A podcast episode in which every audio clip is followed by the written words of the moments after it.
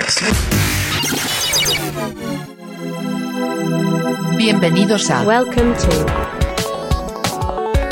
La otra escuela. Consejos sobre crecimiento personal, Crecimiento Profesional. y emprendimiento. charlas con gente ordinaria. Haciendo cosas extraordinarias. Estás escuchando. La otra escuela. La otra escuela. La otra escuela. Con Julio Rangel. Hola a todos, bienvenidos a su podcast La Otra Escuela. El día de hoy vamos a platicar de una de las de los unicornios o de estas empresas de tecnología más prometedoras en los últimos meses. Eh, eh, es, es, sobre el mercado de eh, el supermercado en línea. Esta empresa busca ser uno de los o el supermercado en línea más grande del mundo. Eh, vamos a hablar de esta industria, las aplicaciones del instant delivery o la entrega inmediata. Y, y, para eso tenemos un gran invitado, eh, invitado un gran amigo. Señoras y, y, señores, con nosotros en la otra escuela, Osvaldo Valdés Ríos, el famosísimo Rizos. ¿Cómo estás, Osvaldo? Mucho gusto, güey. Gracias por, gracias por aceptar la invitación. ¿Cómo andas? Ya, ya, ya, yo pensé que ya me había deshecho ahí de, de ese apodo, pero creo que nunca. Es nunca, de cariño, güey. No, claro, 100%. Pues muchas gracias por la invitación. La verdad es que eh, agradezco el poder compartir aquí este espacio contigo. Me da, mucho, me da mucho gusto escuchar de ti, verte. Sabemos que tenemos por ahí algún tiempecillo de sí. no saber de nosotros, pero aquí estamos con mucho agrado. Sí, igualmente me da mucho gusto verte. Estuvimos platicando antes de ya agendar esta llamada y pues me da mucho gusto lo que estás haciendo, muy interesante. Igual y para ir empezando y poniendo en contexto a, a los que nos estén escuchando, Osvaldo, si nos puedes platicar hoy en día, eh, ¿dónde estás trabajando? ¿A qué te dedicas? Y si lo pudieras explicar en palabras mortales, ¿cuáles son tus actividades? Está, está bastante interesante, pero vamos a ponerlo de, de, un lado divertido. La verdad es que hoy, como tú lo bien mencionaste, estoy dentro de una startup. Eh, de inicios es mi primera experiencia en, en, en, una startup. Yo ni siquiera sabía cómo era una estructura. Eh. Entonces vengo, se me presenta esta, esta oportunidad en, en Joker. Eh, y bueno, te voy a contar primero más o menos cómo es que llegué ahí. Sí. Y después te voy diciendo qué, qué, qué es lo que, que necesito dar como ese overview.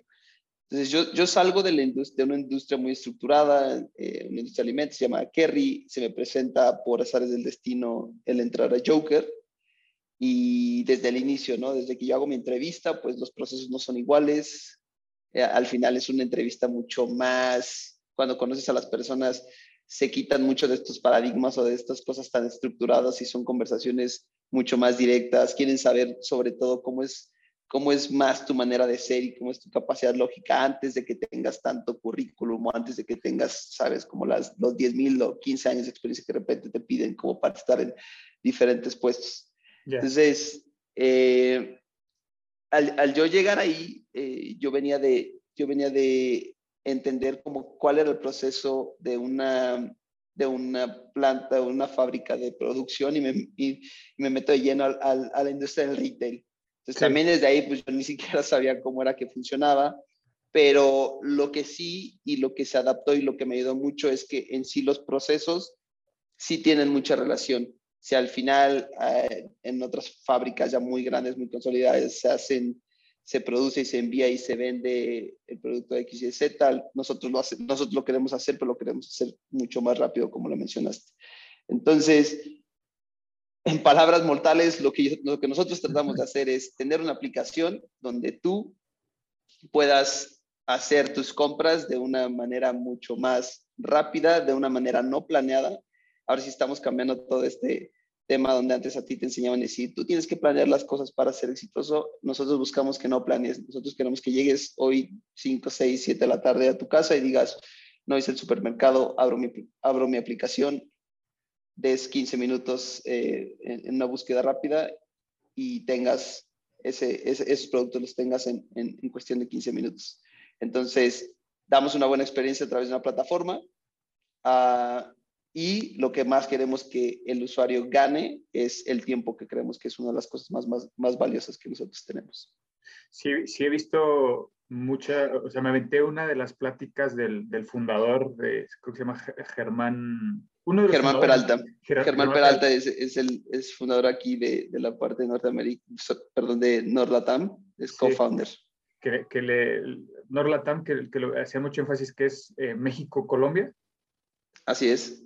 Está muy interesante cómo él explica el concepto de, este, de, de- de esta aplicación, de esta empresa Joker, que literal es, es tu supermercado en un celular con el- la propuesta de valor de entre- entregártelo en promedio en 15 minutos, algo así por el estilo. Imagina eso, o sea, imagina que te, nosotros estamos acostumbrados, o, bueno, y por decir nosotros que, que ya vivimos en esta, cuando llegamos a- al, al Uber, al Rappi, Sí, que ya teníamos toda la parte del, del instant food delivery, pero, pero bueno, nuestros papás o, abuelos no, no tenían nada similar.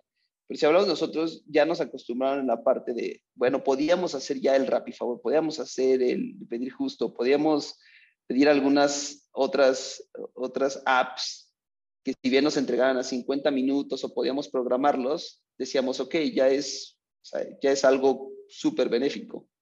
Ahora llega alguien a revolucionar y te dice, ¿sabes qué? Pues no tenemos ni, o sea, relativamente no tenemos un tiempo tan grande utilizando esos modelos. Nosotros queremos ya revolucionarlo y decir, yo no te voy a cobrar el envío y además de eso te voy a entregar en un tiempo que ni siquiera me lo vas a creer. Y creo que ese es, o sea, cuando tú vas escuchando, al principio, evidentemente, cuando yo le hablaba a mis amigos les decía, por favor, pueden ayudarme a poner una hora, y me decían, yo no, uno, decían, esto es falso. O sea, es, entramos desde ahí. Es más, a mí me dijeron, cuando vas a entrar a la, cuando yo iba a entrar a la empresa, me dijeron, oye, ¿no tienes miedo de que sea, de que pues no llegues ahí o no sea real? Yo decía, bueno, pues eso no puede ser. Yo tuve la ventaja de que eh, un, un amigo mío ya trabajaba ahí, entonces ya tenía esa certeza, pero si no hubiera sido así, claro que te queda con la espina, ¿no? Pero pasa, pasas esos primeros obstáculos y ya cuando ven la experiencia, ya cuando tienen la experiencia, el feedback siempre es, no me lo creí. O sea, de verdad tengo mis artículos eh, eh, en la puerta de mi casa y, y los acabo de pedir, o sea, los acabo de pagar y ya me llegaron. Entonces, sí la experiencia ha gustado bastante y creo que sí es un concepto muy interesante. La logística atrás de todo esto, Sí. eso sí es, o sea, para lograr eso, que Sí, es lo sí. que yo les digo, sí hay una batalla que no tienes idea. O sea, hemos platicado un poco más a detalle de, de eso. O sea, hoy en día tu puesto dentro de, de- de Joker es, eres como el, el- el- manager de la administración y la operación de almacenes. Tiene, tiene por ahí un- unos- unas similitudes. No estoy tanto, tanto, yo no soy el que maneja el almacén per, se de entradas, salidas, o si entra una orden, vamos a hacer como el cumplimiento de la misma. Así como un step afuera, hay un equipo que se llama eh, el equipo de operaciones globales, y lo que hacemos básicamente es entendemos qué es lo que necesita el, equipo local de operaciones o las personas que realmente están en el día a día entregando, eh, recibiendo producto, almacenando el producto, acomodándolo, checando fechas de caducidades. Entonces, entendemos qué es lo que ellos necesitan y detrás nosotros tenemos ya el sistema donde donde almacenamos toda esa información, donde nosotros tenemos que registrar, ok, si vamos a tener 10 Coca-Colas, aquí tiene que decir 10 Coca-Colas, vendimos uno, se tiene que restar, etcétera, etcétera. Entonces, esa es la parte donde yo juego mucho, el decir, ok, vamos a aprender el proceso y cómo hacemos que nuestro sistema se adapte a ese mismo proceso. Esto lo voy a cortar. Ya, iremos platicando de las peculiaridades de la, lo que tú dices, la operación, porque digo, estaba escuchando un par de pláticas de, uno de los fundadores y es muy curioso cómo él explica grandes rasgos. Fueron, fueron testeando y pivoteando la idea hasta lograr eh, la operación óptima, entre comillas, y estará, estará muy bien que tú, tú que lo estás viviendo desde adentro nos, nos expliques un poco más a detalle. Pero antes me gustaría preguntarte, si, si tuviéramos que seguir una, una línea del tiempo, sé que estudiaste ingeniería en alimentos. La primera pregunta me gustaría, me gustaría saber por, por, qué decides estudiar eso, si tuviste influencias alrededor de ti o qué viste para estudiar eso y después cómo fuiste moviéndote ya un poco más a la industria, a otras industrias, principalmente a la industria de, de, o sea, en, en, temas tecnológicos. Eh, de hecho, es, es, es, una de las pláticas que más me gusta hablar de mis amigos. La verdad, a veces es media cruda. no quiero que, que, que de repente otras personas, o sea, no voy a generalizar y voy a hablar personal. Eh, yo no tuve la fortuna de tener claro qué era lo que quería en el momento en el momento de salir de la preparatoria o estar en esos puntos donde te empiezan a decir, tienes que tomar una decisión para saber qué carrera. Te voy a ser bien sincero, en ese momento En mi mente pasaba de nada, o sea, la verdad, yo ni siquiera me imaginaba trabajando, yo no sabía qué era trabajar. Había asistido a dos, tres, ¿sabes? Has tenido de estas, de estas chambas eh, meramente físicas donde no entiendes cuál es realmente lo que, o sea, no entiendes el peso de la decisión que estás tomando. Entonces yo voy y me enfoco mucho más a Querétaro en, en esa parte, yo vivo en Celaya, eh, y por irme a Querétaro, que era lo único que yo quería, por donde la mayoría de mi área de confort se iba a mover, yo quería seguir eso, yo no quería, yo no quería como tener que sufrir mucho en ese tema, y así es como llego a ingeniería en alimentos. Dentro de varias opciones, me imaginé que por la parte de alimentos podía haber una parte muy interesante dentro de, de la parte de, perdón, dentro del concepto de la cerveza, del concepto de los vinos, y dije, ¿qué tal si ya en la carrera pudiéramos enfocarnos y meternos como a esa, a esa rama? Ya. Ya cuando voy avanzando, te voy a ser sincero, yo me doy cuenta que fue un total error y lamentablemente yo no podía llegar con mis padres, con mis padres a decirles, ¿saben qué? Cometí un error y quiero empezar otra vez. Entiendo que hay personas que lo pueden hacer hay- y, y creo que es una de las mejores decisiones que si tú te das cuenta y realmente cambias la carrera, quien lo pueda hacer, excelente, porque sí es algo sumamente importante. Lamentablemente yo no lo pude hacer, pero nunca me cerré en el tema de, bueno, cuando empiezo a encontrar algo dentro de este camino que ya tomé que, que medio me empiece a gustar, eh, creo que, que tendría que sacarle más provecho. Sea, así es como llego a mi primer trabajo y gracias al cielo, dentro de mi, empresa- de- dentro de mi primer trabajo, llega, una, llega como una implementación muy grande de un nuevo sistema. Entonces ahí, ya sabes, traen al equipo global, Europa, yo era supervisor de producción, la verdad yo estaba así en las máquinas, entonces ahí era como que hay que sacar la chamba, eh, kilos, kilos, kilos, produce, produce, produce. Una, una de las, ¿sabes? Una de las actividades más comunes como en, en los primeros, en los primeros eh, empleos o los entry levels, famosísimos que les llaman. Sí. Y ahí se me da la oportunidad como de aprender. Lo, lo bueno es que yo sabía hablar inglés, entonces llega el equipo de Irlanda y me empiezan a enseñar como que la estructura de lo que vienen a implementar. Eh, y siempre tuve un, como que un, una- un buen entendimiento. No te voy a decir que soy el, el gran genio de las computadoras, Sí. pero no tenía, no- tuve, una, un- tuve una buena capacidad de entender cómo eh, estaban estructuradas las cosas. Y lo que sí me ayudó es que gracias a que estuve aprendiendo los procesos, pues me volví ese punto de comunicación entre Claro. qué, tenía que, qué tenía que entregar el sistema Sí. y qué era lo que estaban esperando las personas de este lado, ¿no?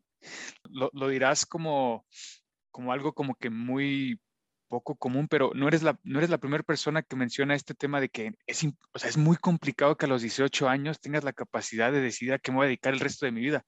Justo eh, personas que hemos invitado en el podcast han dicho lo mismo y un buen, creo, creo yo que una buena forma, y es parecido a lo que tú estás haciendo o lo que has hecho, es que no se cierran a que estudié esto y nada más me voy a dedicar a esto. O sea, realmente sí ven todo el abanico de oportunidades que puede haber dentro o fuera de la industria en la que se especializaron, pero creo yo que eh, uno, de uno del feedback que ellos daban es que mientras más, más rápido, más pronto te enfrentes a la realidad de lo que te, de lo que te estás preparando, mejor, porque así te puedes tener esa capacidad de, ay, creo que no, no, no es lo que yo pensaba o realmente sí es lo que yo quería, ¿no? Entonces, es curioso lo que dices y, y creo que bastante, es muy, muy buena lección lo que dices, ¿no? De tener esa capacidad para, para adaptarse a, a lo que sea.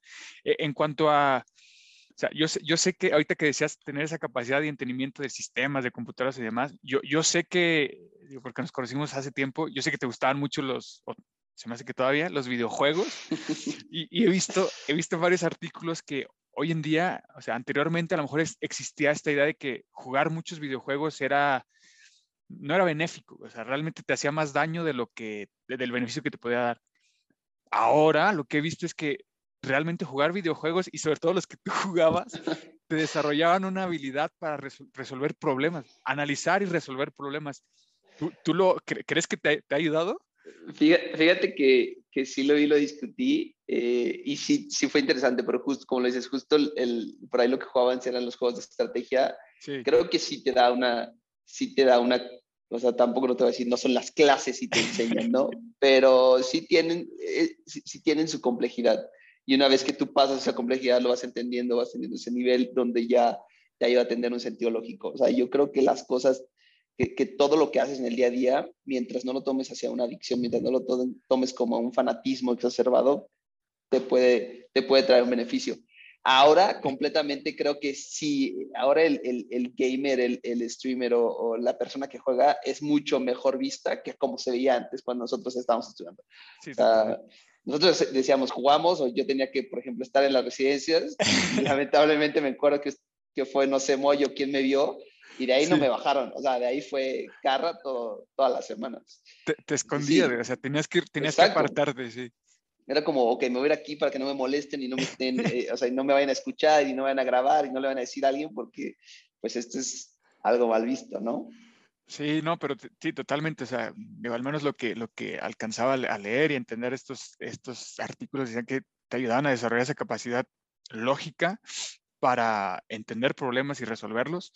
Eh, ¿qué- ¿Crees que tú que, que este, es- este, esta habilidad te haya motivado, te haya permitido abrirte las puertas en, en- esta industria del más, más tecnológica? 100%. A, a mí lo que me ayudó y, lo que yo trato como a, las personas que se me acercan o que piden consejos, que les digo dentro de lo poquito que acaso de entender es, hoy la información, hoy tienes, o sea, hoy tienes un, un mar de información en, en el Internet. Obviamente hay que saber, hay que saber entender cuál es una, una buena fuente, que no tienes que creer todo, etcétera. Pero la verdad es que ya puedes tener mucha información de calidad, eh, o sea, tan simple en, en, en, Google. Entonces, la famosa frase de Google it y, y, vas a empezar a tener YouTube, es aún mejor, o sea, sí. ni siquiera es como leerlo. YouTube te lo mastica, de verdad hay tantas personas que te lo entregan masticado y te dicen, a ver, paso a paso, haz esto, ¿no? Y eso, eso, entonces, si, si lo, lo traspolas, cuando yo estaba en, en, el juego, o sea, desde los juegos, decías, ¿cómo lo instalo? ¿Cómo lo hago? Oye, tengo un problema. Oye, ¿qué necesito para tener una mejor calidad? Ah, bueno, leías y decías, oh, es que necesito una computadora, una computadora, perdón, con ciertas condiciones. Uh -huh. ¿Y qué es eso? O sea, ¿y qué es la memoria? ¿Y qué sabes? Sí. Lo, mismo, lo mismo me pasó, me pasó aquí cuando llegué y dije, a ver, ¿por qué me están diciendo que yo tengo que meter esta información aquí? Ah, bueno, es que este campo funciona me, va a traer o va a hacer que en el inventario se refleje esto, o va a hacer que en la aplicación se refleje el precio. Pero si yo quiero poner una promoción, ah, bueno, lo pones aquí y lo que hace es hacer un cálculo. Entonces, creo que ese entendimiento, ese interés de ir, de ir viendo cómo es que funcionan las cosas, es lo que me llevó al punto de hoy en día, que yo fui curioso para no decir, ok, ya lo aprendí, y dije, bueno, a mí me dijeron que Sí. Pues le diera clic aquí, le diera clic aquí, ¿no? Yo siempre me preguntaba de, ok, le estoy dando clic aquí, pero ¿qué tal si el día de mañana no me quiero despertar y darle clic aquí? ¿Cómo sí. es que yo pudiera, cómo es que yo puedo entender? ¿Y qué tal si serás otra cosa? O sea, hoy, hoy me levanté y por mis pantalones ya no quiero darle clic aquí, ¿sabes? Sí. Entonces, eso, hay veces que las personas no saben y, y muchas personas no les gusta decirte no sé, pero es cuando tú vas y se lo preguntas a YouTube y se lo preguntas a Google y te juro que hay 10.000 personas que ya preguntan lo mismo y que ya hicieron video y ya hicieron tutoriales y ya hicieron y ya hasta te van proponiendo. Entonces, yo creo que hoy tenemos esa información, pero no muchas personas nos gusta, nos gusta investigar. Hay sí. quienes les gusta quedarse en el mismo rol de yo necesito saber mis tareas y aquí no me muevan. Y hay quienes sí les gusta dejarse esto por ahí. Y creo que ambos puntos son, son válidos. Sí, te sigo. ¿Cómo, cómo llegas a, a Joker? O sea, ¿cómo es el proceso para entrar en una, una compañía como estas? ¿Cómo te enteras de la empresa? ¿Y cómo es ese proceso de, de reclutamiento? El proceso de reclutamiento de hoy de Joker es 100%, es 100 diferente a como yo entré. Entonces, para, para, para, darle, o sea, para ponerte como en un, en un timeline, yo entré a Joker cuando Joker tiene tres meses.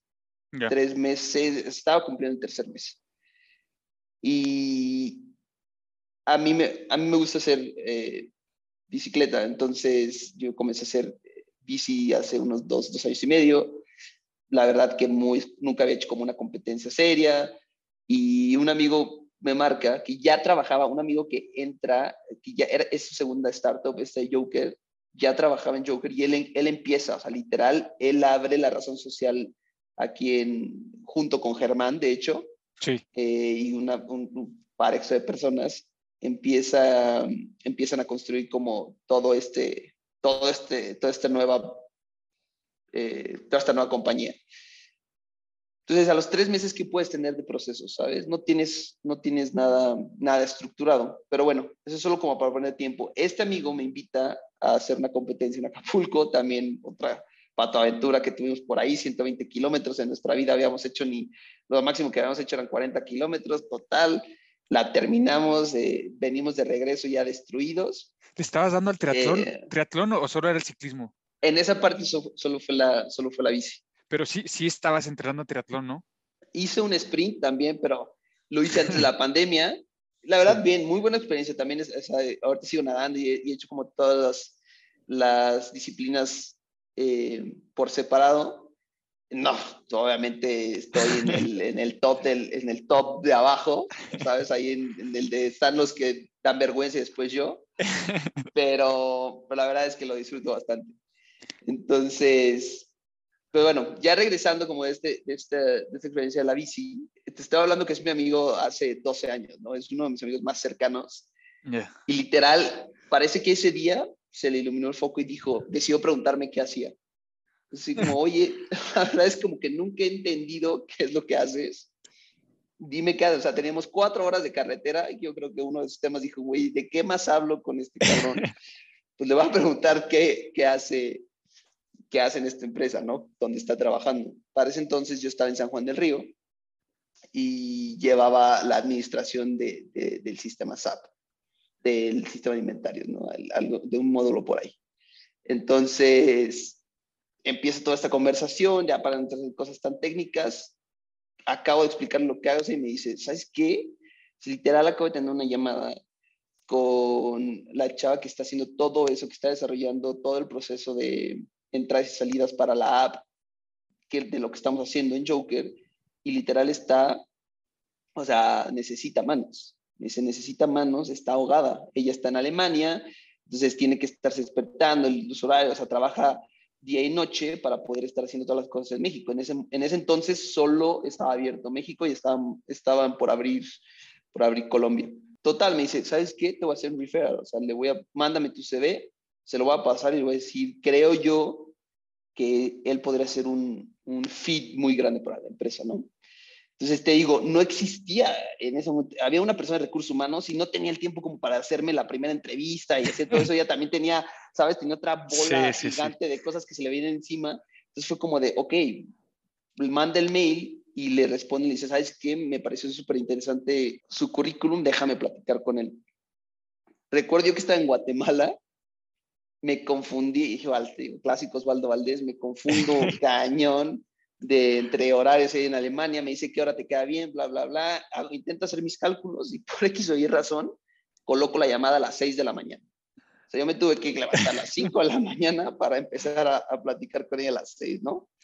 Entonces, hablo con ella y la verdad es que fue una plática súper, súper, o sea, no le veo una diferencia a lo que estamos haciendo tú y yo ahorita, ¿sabes? Totalmente. Ella me dice, cuéntame un poquito de qué has hecho, cómo lo has hecho, y, y en el momento que vamos platicando, ella me va poniendo como casos de lo que está, de lo que está viviendo. Sí, Me dice, ¿qué harías? Y eso fue. Entonces le empecé a decir, ¿sabes qué? O sea, yo haría esto, esto, esto. Y me dice, va. Al final, unas cosas se aplicaron, otras no, pero lo que le gustó fue que dijo, bueno, tiene, tiene esta percepción de que pues, le puedo entregar algo y, ¿sabes? Si no lo sabe, lo investiga y sí. pues entre todos nos hacemos montón y lo sacamos adelante. Y esa fue, ese fue, eso que estoy haciendo fueron otras, otras dos llamadas. Tuve la oportunidad de conocer a una de las co-founders también de, de Nueva York. Eh, esa fue mi segunda entrevista y regresé con, con la que es ahora mi jefa eh, por una tercera, pero fueron pláticas sumamente, sumamente relajadas en el sentido del, del back and forth, Sí, pero con mucha creatividad. O sea, son pláticas mucho más creativas de, imaginémonos que, eh, que ya tenemos problemas reales, son problemas reales y los Sí. estamos tratando de, resol- de, resolu- de solucionar entre nosotros. yo, yo creo que justo es como decías, ¿no? Que al final quieren entender cómo vas a reaccionar ante una situación, sobre todo una compañía que está en pleno inicio y que eh, los problemas están a la orden del día. ¿Cómo puedes reaccionar tú este, y tu capacidad? Otra vez lo que decíamos, esa lógica para identificar y resolver este, eh, problemas. Hoy en día estás, en, estás trabajando desde Querétaro. Sí, yo no me, no estaba cerrada a moverme, pero no, no hubo la, la necesidad de relocalizarme. Ya ahorita también abrimos aquí en Querétaro, ya hay algunos, algunos hubs, la app empieza aquí poco a poco a crecer, pero al principio iba mucho a México, era, era más el soporte. Al final, el soporte de, ya no solo era México, abrió Guadalajara, abrió Monterrey, ahorita ya abrió Querétaro, abrió Colombia, también ya hay operaciones en Perú, Chile, Nueva York, Boston. Eh, entonces, al final no, lo que me dijeron es, ok, si bien ahorita el, fuerte, el core está en México, después ya todo será remoto, porque tampoco no podemos tenerte en todos los puntos. Entonces, eso fue lo que también ayudó mucho a decir que no, no había necesidad de moverme aquí. Vi que, si ahorita justo lo decías, que eh, ya tienen, por así decirlo, esas bodegas, están en, en, México, tienen 20 y algo, están en Guadalajara, Monterrey, no sé lo de Querétaro, y sé como tal, globalmente la compañía está, lo decíamos, en, en, América Latina del Norte y en Sudamérica, están en Europa del Este y en Estados Unidos. Hoy en día, ¿cómo es toda esta operación que pudiera eh, representar estas ubicaciones? Hoy en día, ¿cómo, ¿cómo es tu, una rutina normal para ti? O sea, un día normal que no, no, no se parecen. Sí, sí tiene, sí tiene parecido, pero pues tuve reído porque la semana pasada y esta fueron, fueron diferentes, fueron muy diferentes, pero algo así que, que, es totalmente nuevo ya es, es, la independencia en cada una de las, de las posiciones de cada una de las personas es, es completa. Entonces yo digo, si quiero empezar mi día hoy a las 8 de la mañana, a las 7, a las 9 y terminarlo hasta las 10 de la noche, 1, 4, 7, tengo pendientes, ¿no?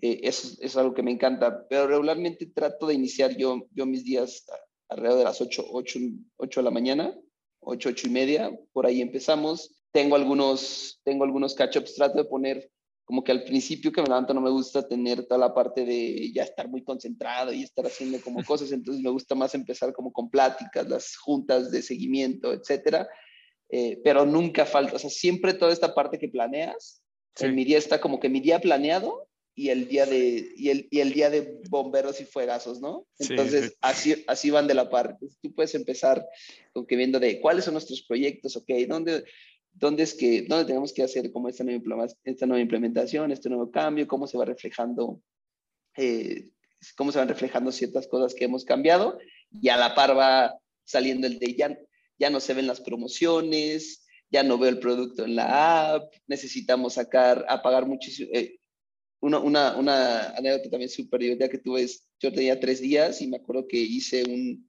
una carga, me estaban enseñando a, cambiar precios entre Colombia y México y obviamente las primeras, los primeros errores que, que cometes, cambié los precios, o sea, los artículos de Colombia los, los confundí entre los de México, entonces ya teníamos precios en pesos mexicanos en Colombia y, y cosas aquí en pesos colombianos en México, entonces es muy divertido realmente nunca tienes un, o sea, si tú me dices, ¿es cuadrada la rutina? No la es. Tienes una base, claro, en la que tú debes de tener ciertas cosas que sabes que entregar, ciertas cosas que sabes que vienen, importantes y que tienes que cerrar, pero diariamente pueden salir, puede hablar, o sea, nos puede hablar el, el director o incluso eh, el jefe comercial y saben que hoy queremos empujar y romper las metas de venta en Guadalajara. Vamos a meter una promoción súper fuerte, vuélvanse locos, eh, la idea que quieran. Entonces, esas dinámicas las ves aquí, cosa que en una empresa, yo hablando en mi experiencia de nuevo, antes tenías que tener la autorización de X, Y, Z para hacer un cambio. Aquí te dan por atrás, te dices, ah, literal, esto fue un mensaje que me acuerdo en, un, en una reunión general, fue, vuélvanse locos y tengan las, las, o sea, todas esas ideas creativas, háganlas, háganlas y cumplan y, rompan récords y lleguen a metas. Y si no pasa, bueno, aprendemos de qué fue lo que hicimos y mañana vamos por otra idea para tratar de convertirlo en realidad. Ahora sí, platicando más de lleno sobre qué, es Joker y sus operaciones, hoy en día qué, hacen, vámonos de lo general a lo, particular y eso me refiero para entender bien como tal qué, es Joker y hasta llegar al punto de, cosas del día a día que tú haces también. Eh, ¿cómo, ¿Cómo pudieras, o sea, más allá de, de los 15 minutos o la, el tiempo de entrega, que es un gran diferenciador contra aplicaciones ya existentes como Corner Shop, Justo y demás supermercados que no son nativos digitales, pero que se están montando ahí, eh, qué, qué, otro diferenciador como tal podrías decir que tiene, que tiene Joker, Osvaldo? Uno, una de las cosas que nosotros queremos hacer es, queremos diferenciar cada una de las zonas con lo que llamamos los local heroes, y esa parte como que me encanta mucho. Entonces, hay una, hay una campaña muy fuerte que yo veo que, que están haciendo mis compañeros, en donde por una zona, hablemos la zona donde vives, tú ya tienes un hub muy establecido, eh, perdón, por hub me refiero a una tienda Sí. muy establecida eh, que sabes que es la que te reparte. Pero si tú sabes que dentro de esa misma zona existe la compañía que está creciendo, que son helados, que son fritos, que son, llámale el producto que quieras, que está creciendo y que ese producto a ti te encanta, nosotros queremos hacer esa- es- ese partner con esa empresa.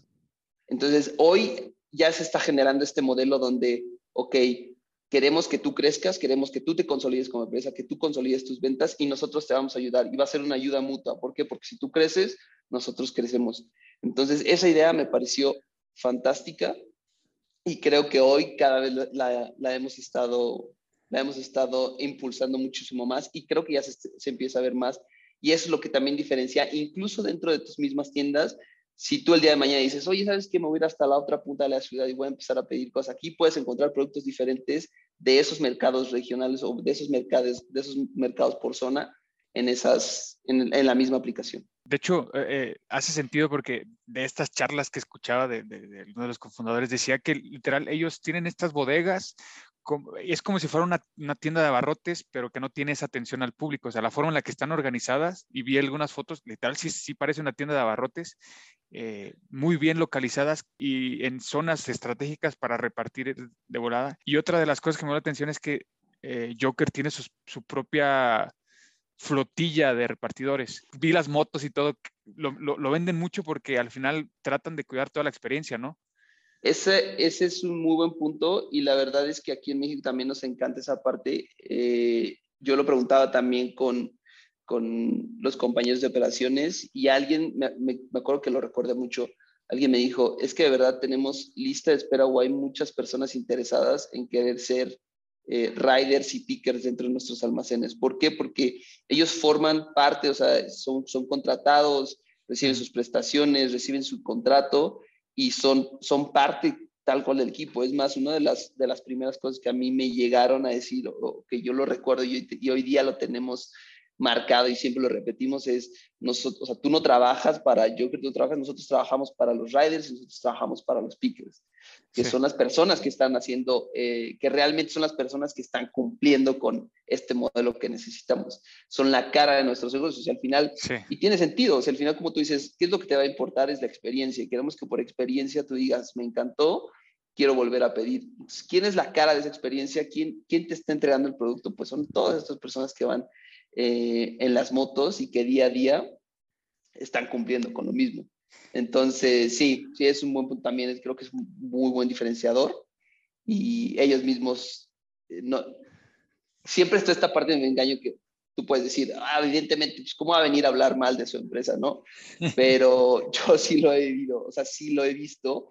Cuando vas y les preguntas qué es algo lo que más te gusta, te dices que de verdad yo vengo, yo me divierto y mi trabajo me, me, me, me da para divertirme y me da para hacer feliz a otras personas. Y esas son palabras que te dicen ellos. Eh, Es que sí es un tema, eh, como, como tal, o sea, lo, lo has dicho, un diferenciador versus lo que hacen los demás, porque in- incluso esta, estas aplicaciones como Uber Eats o Rappi, que son multi-delivery, que literal te llevan de todo, desde comida y lo demás. Y yo te digo como, como usuario, yo he comprado el súper en línea un montón, desde que empezó la pandemia hasta ahora, pero lo he comprado en Walmart. Y el problema que tiene Walmart es que igual sus repartidores no so- son, es un outsourcing, es una empresa X. Y al final tú te quedas con la imagen con el, el cuate que te viene a dejar las cosas. Lo has dicho, a veces me ha pasado el cuate y me dice, no, pues es que no, así me lo entregaron, o no tengo idea, yo no conozco el producto, nomás te lo entrego y demás.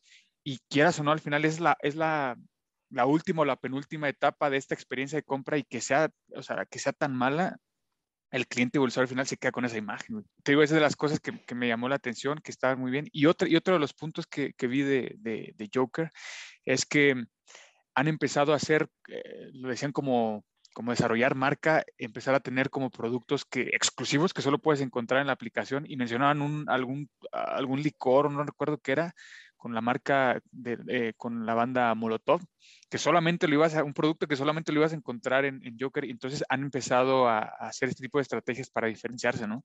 Incluso viene una, perdón, incluso viene una, una muy fuerte campaña donde ya también vamos a tener productos eh, marca Joker. O sea, lo que queremos también es al final decir, ¿sabes qué? La marca propia también la necesitamos, hay mucho, hay mucho, mucho negocio, hay mucho mercado.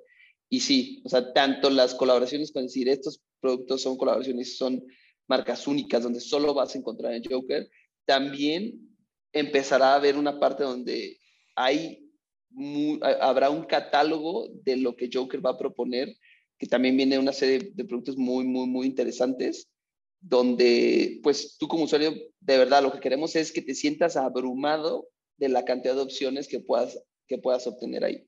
Y que no simplemente te limites a decir, ah, bueno, este, no encontré esto, eh, está la. No, el fin último, y es una de las, también es un punto que yo quería tocar, creo que es uno de los puntos más difíciles de llenar, es el tener el catálogo universal para todo tipo de usuarios. Y hace sentido, anteriormente trabajaron para una, una, compañía de bicicletas y también les ayudé a implementar temas de e-commerce y me tocaba negociar con eh, pues los, los, los, marketplaces más, más grandes en, en, México, que es eh, Mercado Libre y, y, Amazon.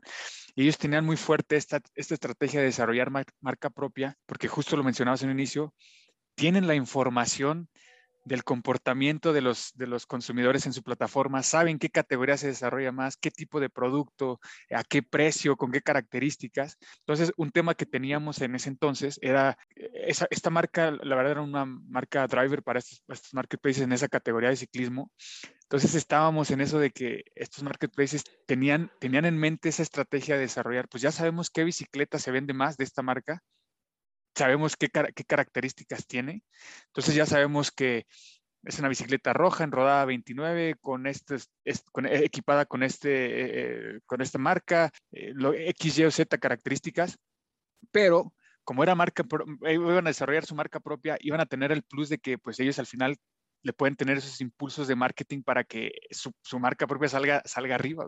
Entonces, el tema de la información en este tipo de, modelos de negocio es valiosísima porque tienes un montón de oportunidad de crecimiento. 100%. Al día de hoy, no te voy a mentir, yo no, estoy, no estoy empapado de, Obviamente sabes cuál es la directriz. Em, tenemos juntas, juntas, juntas mensuales o, bisemanales donde te dan como los, los principales goals, pero tampoco no estoy empapado en cada uno de, de los detalles de todos los procesos. Sé que habrá, o sea, la parte de información que es algo de sí la estamos aprovechando y sí la vamos a aprovechar.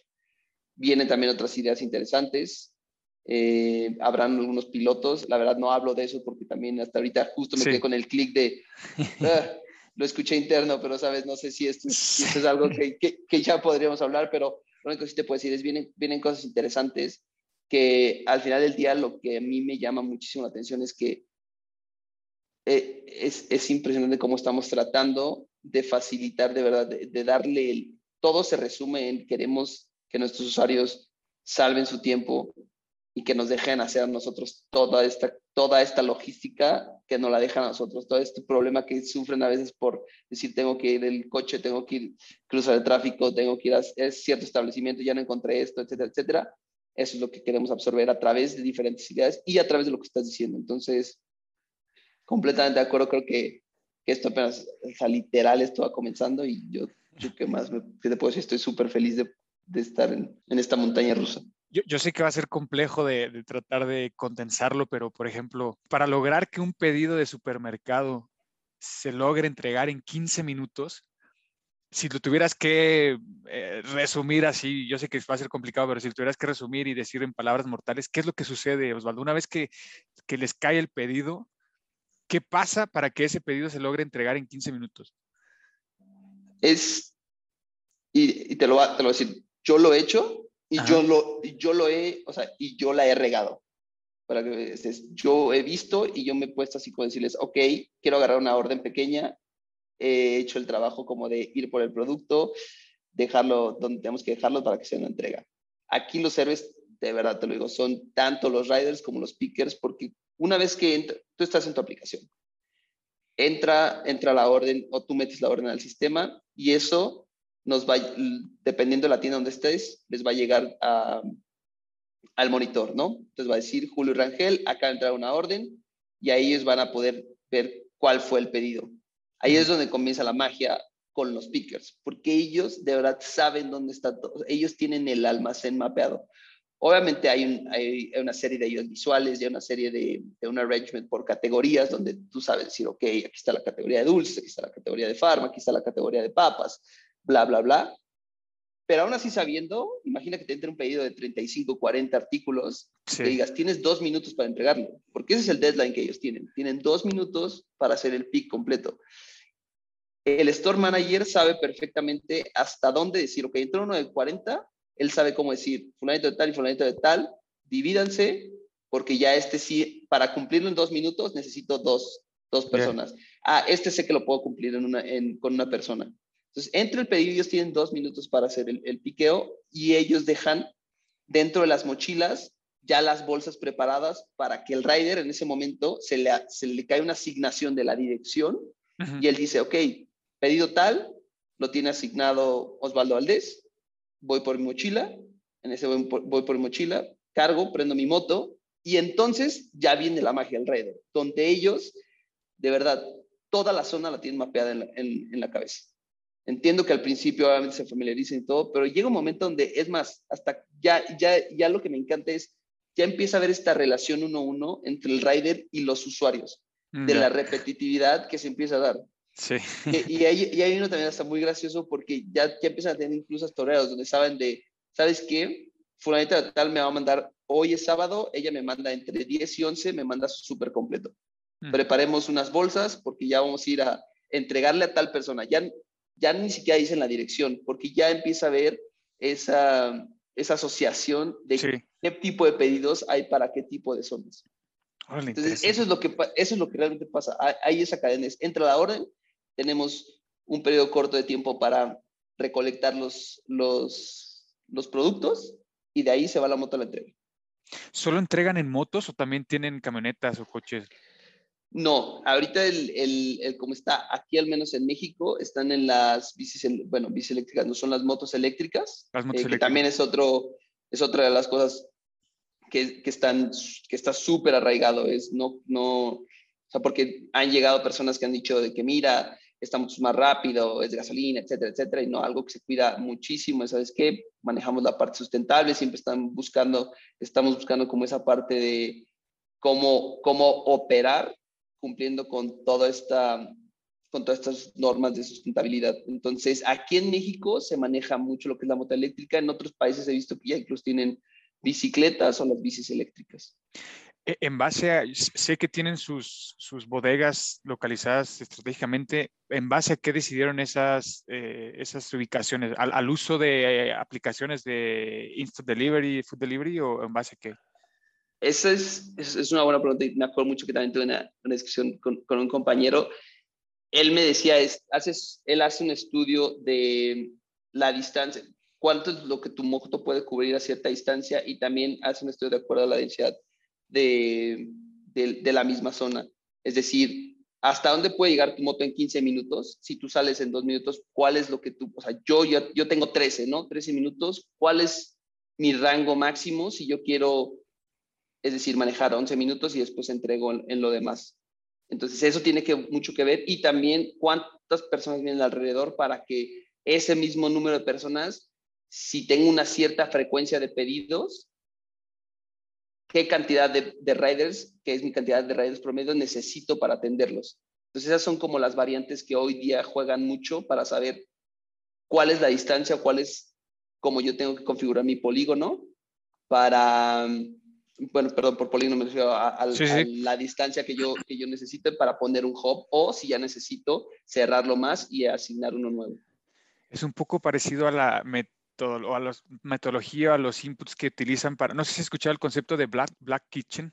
Mm, no. Muy parecido, así como ese, esa metodología que utilizan para, para definir dónde, dónde establecer un hub. Eh, aplicaciones de comida como, como Rappi lo que hacen es que en base a esos, esos factores, esa densidad, ¿qué, qué más, qué tipo de comida se, se, mueve mucho en cierta zona? Deciden poner una, una, una cocina escondida, Black Kitchen, y en esa, okay. y en ese, y en ese, en esa cocina escondida lo que decían es que aquí sabemos que nos compran mucho eh, pizzas, tacos y espagueti.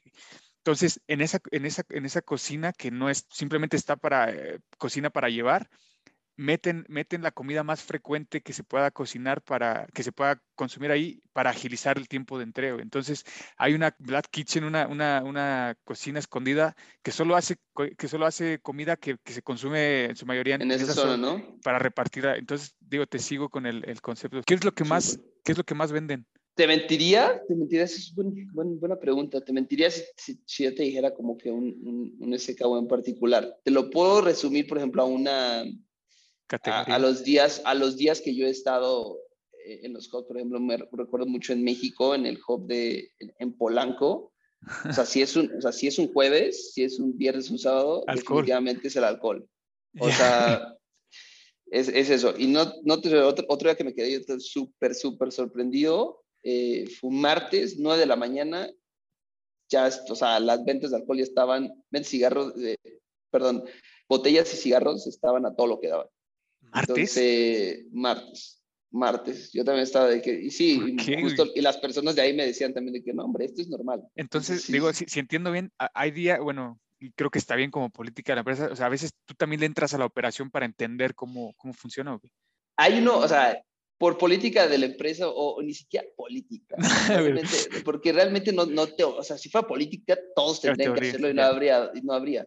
Por ejemplo, yo les dije, yo soy, yo repartí, yo, yo trabajé como repartidor cuando era más joven y tuve dos accidentes, o sea, me caí de la moto y desde ahí la verdad es que yo quedé paniqueado, ¿no? La- o sea, no, no pasó a mayores, pero a mí no me gusta ya porque digo, me metí dos buenos trancazos, entonces yo sí les dije, la verdad es que yo no me quiero subir a la moto, o sea, no quiero, soy malo, voy con el miedo y no quiero pasar. Pero te digo, no por política siempre te dicen, cuando inicias es, ve a hacer tu, tu día de operaciones, ¿no? Tu, tu día, todos le dicen, es, es más, antes de que empieces a aprender de tu rol, es ve y haz tu día de operaciones. Entonces tú puedes llegar, hablarle al store manager de donde quieras y decirle, oye, eh, me programas para el día de mañana y literal, o sea, hay que llegar a la hora donde abre, te, te, te asignan un rol, ese día estás haciendo todo el rol, ese día aprendes y, y vives la experiencia. Lo que se quiere ganar con esa idea, evidentemente, es que cuando ya llegas a, a hacer un rol un poquito más administrativo, cada que tú de repente empiezas a decir, oye, ¿por qué no hicieron esto? Oye, ¿por qué no hacen eso si es muy fácil? Sí. Dices, a ver, tú ya lo viviste, realmente es muy fácil, entonces las decisiones empiezan a ser un poquito más congruentes. En, en mi caso, yo, yo tengo que estar, no voy a hacer los días completos, pero hablo con muchas personas de operaciones porque al final ellos son, es como lo que yo hago, mi entregable es con ellos y todo el feedback que necesito recibir son de, la- de las personas de operaciones. Entonces, si ellos me dicen, esto no funcionó para nada, yo te diría que soy el primero de, yo soy el primero interesado en decir, ¿te ayudó? No, pues no te ayudó, ¿sabes qué? Agarrémoslo y empecemos de nuevo, ¿no? Vamos a ver cómo te ayudo. Lo último que queremos es entorpecer el trabajo. Ya.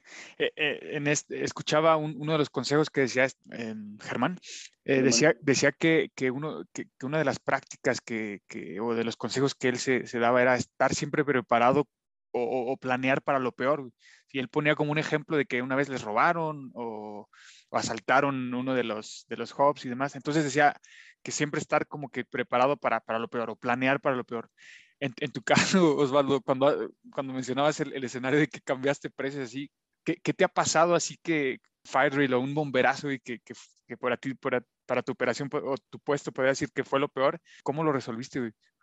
Pues, tengo, tengo, tengo varios y, y simplemente en, en la semana pasada hubo un- una modificación en, en el proceso en el cómo ahora metíamos los precios al sistema y la aplicación toma esa información para mostrarlos, ¿no? Sí, Entonces, problemas de comunicación interno, yo no supe cómo ver el problema, asumí que un proceso era como yo lo entendí y tumbé todas las promociones, ¿no? Tumbé todas las promociones, empezaron a caer las ventas, me empezaron a llegar mensajes de, oye, no aparece esto, oye, tampoco aparece en Perú, oye, tampoco aparece en Colombia, oye, tampoco aparece en Chile, y el Slack, y mi jefa o, o la persona con la que me apoyo muchísimo está en Alemania.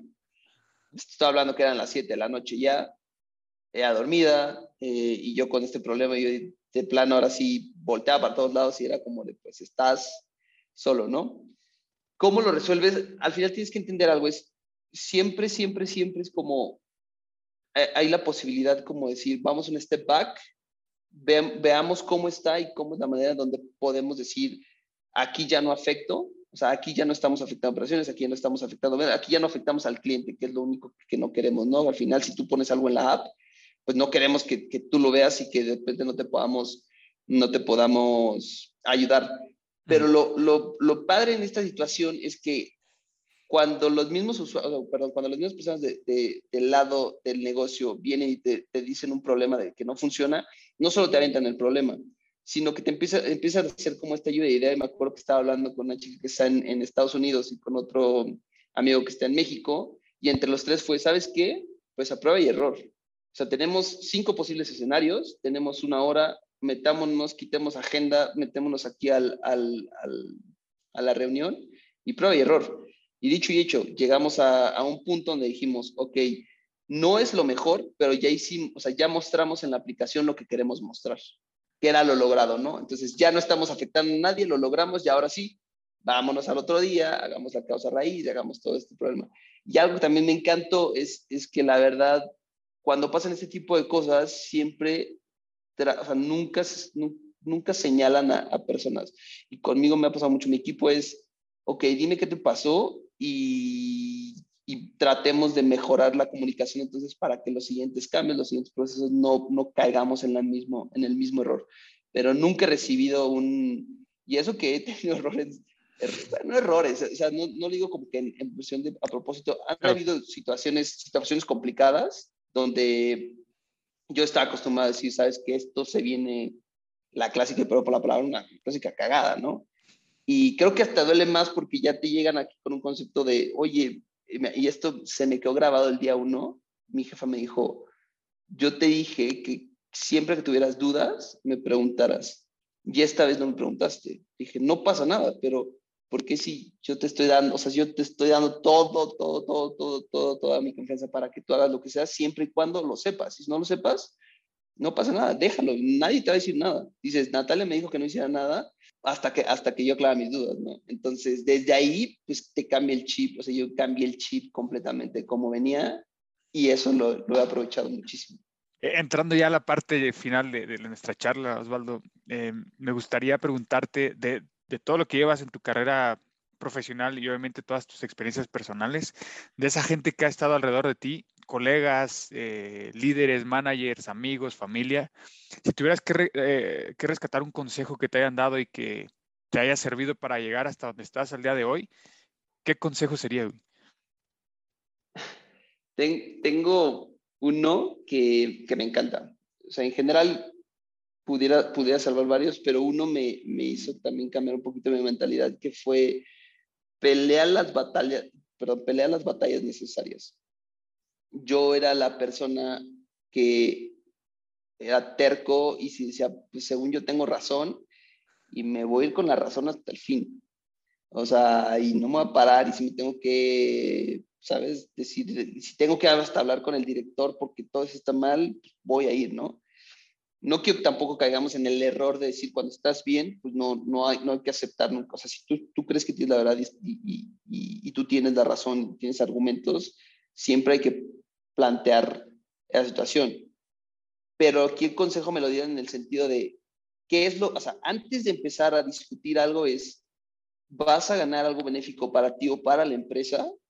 Después de eso, después de esta discusión o después de, de, de este tiempo invertido, si la respuesta es no, si la respuesta es simplemente lo vas a hacer para tú demostrarte que tenías razón, para demostrarle a, a la otra persona que, que, que ella no tenía razón, para alimentar tu ego, o para cualquier otra razón que no te va a dejar algo benéfico, guarda silencio y sigue tu rutina. De verdad, porque algo que, que no entendemos y que yo también a veces no lo entiendo y a veces me lo recuerdo mucho es, pasas demasiado tiempo conviviendo con las personas sí. que trabajas. Al final desarrollas relaciones y al final metes, metes emociones. Es muy difícil ser una persona que no mezcle emociones en el día a día. Y me refiero, no, no, claro que puede ser profesional, pero al final del día hay días que puedes llegar mucho más feliz, otro día estás más estresado, otro día estás más triste y eso, y eso puede repercutir en cómo te desempeñes en, en, en tu labor. Entonces, si te pones menos en las situaciones donde pueden explotar, donde pueden, donde pueden florecer esas emociones y además no vas a ganar nada, lo único que vas a estar logrando es, te vas a estar, te vas a estar, te vas a estar fregando tú solito. Y entonces cuando, cuando empecé a poner ese ejemplo, empecé, empecé a preguntarme siempre, dije, de verdad, a ver, voy a analizar mi día a día y bajé como que, me acuerdo, yo una persona que me pasaba enojada el 80% del, del tiempo del trabajo y empecé a disfrutar las cosas. Empecé a decir, mira, hoy me enojé una vez y de repente ya no me enojé y de repente es como, ah, ya logré esto, ya logré el otro y le saqué valor. Ya. Última, si imagina que, que haces corte de caja y tienes que resumir tu carrera profesional en tres puntos, en tres, en tres tips. Si, tú- si lo pudieras resumir, esta carrera que tienes hasta el día de hoy en tres tips para que le sirva a alguien más, a alguien más joven, güey, alguien que está estudiando apenas, o alguien que, se, que está iniciando en esta vida laboral, ¿cómo lo podrías resumir en tres tips? Ok, vamos a ver, o sea, si lo dejamos a tres puntos, Ujú. mi primer punto fue, o sea, la primera cosa que es, sal y es, quítate el cassette de, de lo mereces todo cuando sales de, de- de la escuela, ¿no? Ah, no? No sé por qué demonios salimos con este tip donde yo merezco todo, yo merezco el puesto, yo merezco, yo me... No mereces absolutamente nada, esa es la realidad. Hay muchas personas afuera que merecen y hay muchas personas mucho más humildes que de verdad merecen y aún no lo tienen y aún así lo persiguen. Entonces el primer, el primer eh, mindset que se debe tener es yo vengo, o sea, vengo a desarrollarme y vengo a dar lo mejor de mí. Entre más rápido obtengas, o sea, entre más rápido tengas ese pensamiento, mucho más fácil te va a ser como establecerte eh, en una posición mucho más seria.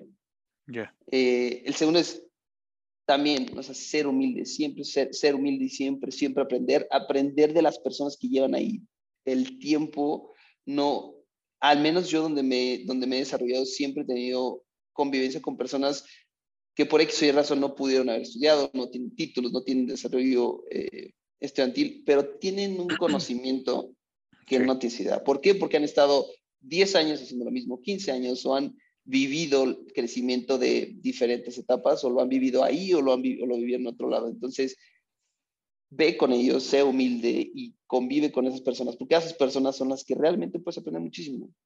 Y yo tengo muy, muy buenos amigos que me salvaron de muchos problemas gracias a las buenas relaciones que, que tengo. Y, y creo que, y, y la tercera es, creo que es define, define lo más rápido que puedas dónde te quieres desarrollar. Si bien, como lo decíamos al inicio de la charla, es a los 18 años no tienes ni dos dedos de frente para poder tomar una decisión tan importante, creo que ya por, por ahí de los 21, 22, ya empiezas a tener ya un poquito más de sentido de madurez para decir, ok, la regué en, el, en, el, en lo que estudié, pero todavía hay caminos que me pueden dar, que me pueden dar lo que quiero. En este caso, lo que te dije, es yo de verdad odié la parte operativa de, supervisión de producción, no me gustó, no me gustó estar ahí, yo no entendía la ingeniería, yo incluso los alimentos cuando veía decía, no, no me, no me llama esta parte y vi que me llamó la parte como del, de los sistemas de las implementaciones, de estar, de estar aprendiendo ahí y dije, ahí voy. Y levanté la mano y levanté la mano. Entonces, esa es la tercera. Siempre levanta la mano lo que quieres. Nadie te va a llegar a decir, ¿sabes qué, Julio? Yo te vi la cara y tú mereces esta posición. Sí. ¿Sabes qué? Vámonos de la mano. Nadie. O sea, hay que levantar la mano y hay que pedirlo. Porque si no eres tú, vienen tres, cuatro, cinco que seguramente lo van a pedir. Buenísimo. Buenos consejos, Osvaldo. Eh, antes de despedirnos, los que te quieran preguntar más cosas y, y te quieran contactar directamente, ¿cómo te pueden encontrar en las redes sociales, tanto a ti como a, a- como a Joker? Eh, en Instagram, ahí está Joker México, eh, tal cual, lo, lo, lo pueden buscar y ahí está todo, toda la parte de las publicidades, incluso pueden encontrar publicidades muy interesantes, que es lo que también ha llamado mucho la atención.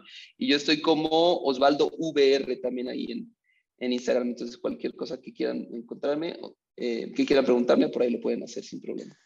De lujo, Osvaldo, pues me da mucho gusto verte, mucho éxito en lo que estás haciendo, qué chido. eh, espero volverte a, a- a tener aquí, poder platicar en persona, sería mejor, eh, pero por el momento te deseo el mejor de los éxitos y me da mucho gusto todo lo que estás haciendo. No, hombre, de verdad aquí el agradecimiento es mío. Me dio, igual lo dije al principio de la charla, me da mucho gusto verte, me dio mucho gusto platicarlo. Disfruté muchísimo esto, digo, qué bien que está, ahora hasta lo podamos grabar. Esto, esto para mí hubiera sido una charla normal, como si, como, estuviera, vi- como si te estuviera viendo y la verdad es que me encanta y lo disfruté bastante. Te mando un fuerte abrazo, güey. La otra escuela. La otra escuela. Gracias. Thank you. Has escuchado La otra escuela. La otra escuela. Con Julio Rangel.